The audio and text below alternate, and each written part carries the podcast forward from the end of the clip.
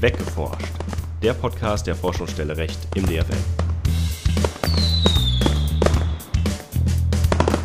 Willkommen auch im neuen Jahr zu einer neuen Ausgabe von Weggeforscht. Heute stehen mein lieber Kollege Ole Christian Tech und ich, Nikolas John, für Sie am Mikrofon.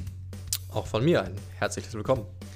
Ich hoffe, Sie sind auch alle gut ins neue Jahr gerutscht. Und ja, damit kommen wir mal zu unserem Thema heute, das äh, letztendlich schon eine breite öffentliche Rezeption erhalten hat. Es geht nämlich um das sogenannte Scraping, also das Auslesen von Informationen verschiedener Websites mittels technischer Tools. Es geht dabei weniger um die technischen Details, sondern vielmehr um übliche Verarbeitungsvorgänge und Schadensersatzansprüche nach der DSGVO.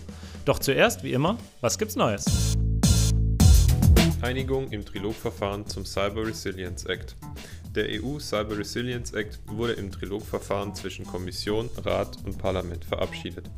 Dieser zielt darauf ab, die Cybersicherheit europaweit zu harmonisieren und einheitliche Standards sowie Meldeverfahren zu setzen. Eine wichtige Änderung im Vergleich zu den vorherigen Fassungen ist, dass der Begriff der kommerziellen Aktivität verengt wurde, wodurch das reine Verfügbarmachen von Open-Source-Software nicht mehr in den Anwendungsbereich fällt, solange keine Gewinnerzielungsabsicht vorliegt.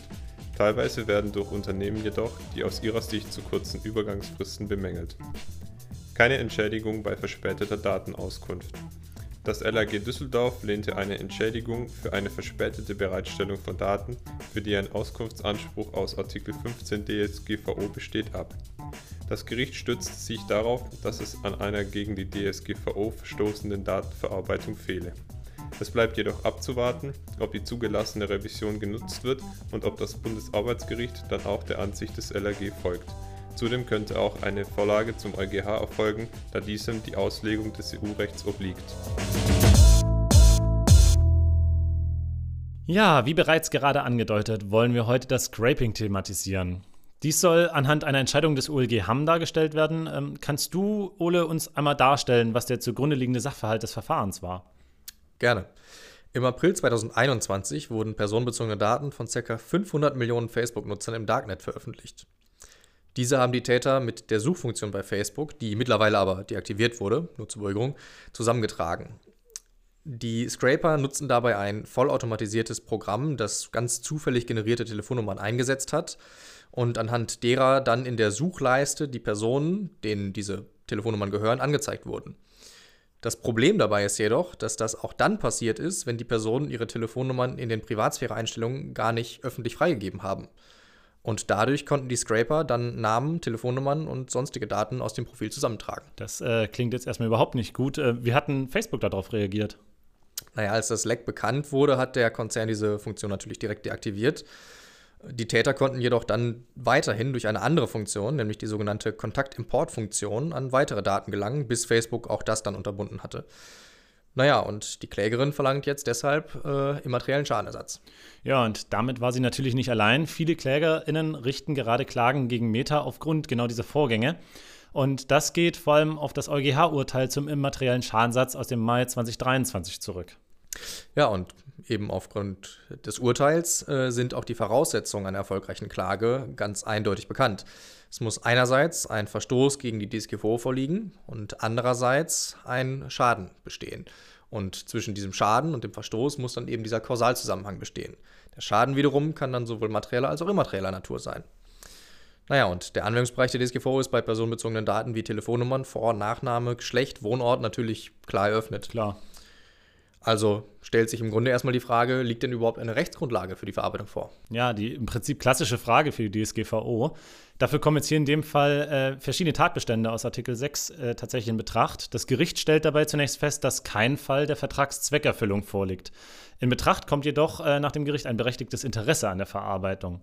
Ein solches liegt nur dann vor, wenn der Verantwortliche oder ein Dritter ein berechtigtes Interesse wahrnehmen, die Verarbeitung zur Wahrnehmung erforderlich ist und keine Interessen der natürlichen Personen überwiegen.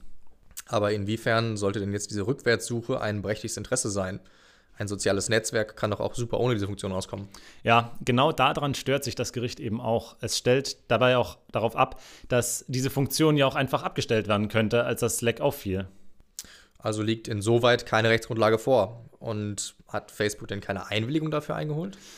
Darauf hat sich Facebook vor Gericht jedenfalls bislang nicht berufen. Das Gericht hat aber trotzdem festgestellt, dass keine Einwilligung vorliegt. Das wird dann damit begründet, dass Voreinstellungen zulasten des Nutzers getroffen wurden und zu wenig über die Such- und Kontaktimportfunktion aufgeklärt wurde. Insoweit liegt ein Verstoß gegen die Prinzipien des sogenannten Privacy by Design und des auch sogenannten Privacy by Default.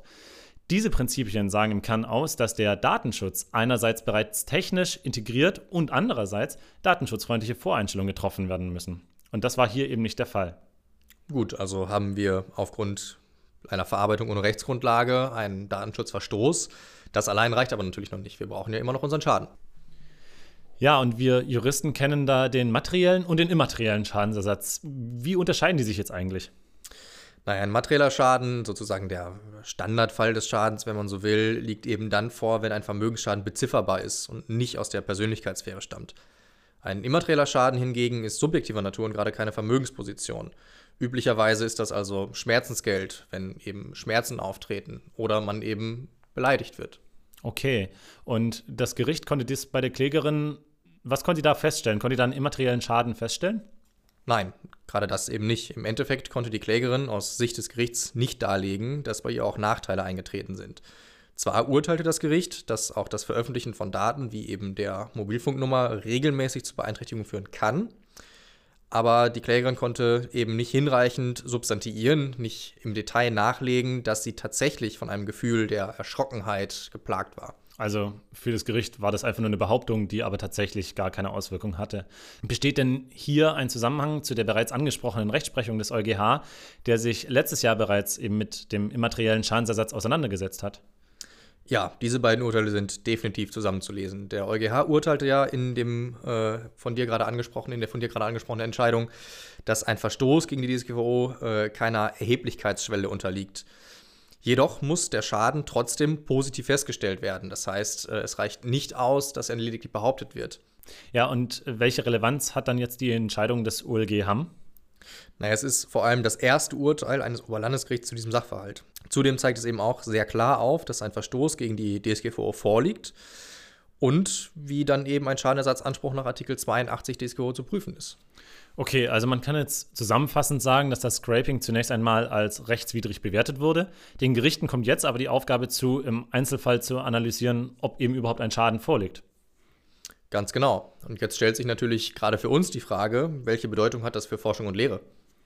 Ja, an sich erstmal keine herausgehobene im Licht der datenschutzrechtlichen Compliance. Wenn aber personenbezogene Daten verarbeitet werden, sollte nun angesichts der Risiken des Webscrapings überprüft werden, ob die technische Gestaltung ausreichend datenschutzfreundlich ist und ob die datenschutzrechtlichen Voreinstellungen auch komplett genutzt werden. Es bleibt insoweit bei den üblichen datenschutzrechtlichen Pflichten, nur man sollte einfach nochmal darauf hingewiesen haben, dass diese auch überprüft werden müssen. Ja, vielen Dank für deine Einschätzung und Einblick in dieses Urteil, liebe Hörerinnen und Hörer. Damit beenden wir nun diese Ausgabe unseres Podcasts, dem ersten im neuen Jahr. Und auch hier hat sich mal wieder gezeigt, dass wir äh, es mit ganz neuen Phänomenen zu tun haben, die eben nach dem mehr oder weniger alten Datenschutzrecht im Mantel seiner Compliance-Anforderungen zu bewerten sind. Und insgesamt haben wir wohl wieder einiges weggeforscht. Absolut, diesem Fazit kann ich mich vollumfänglich anschließen. Und ja, in diesem Sinne verbleibt mir nichts anderes mehr zu sagen als Tschüss, auf Wiedersehen und bis hoffentlich bald wieder.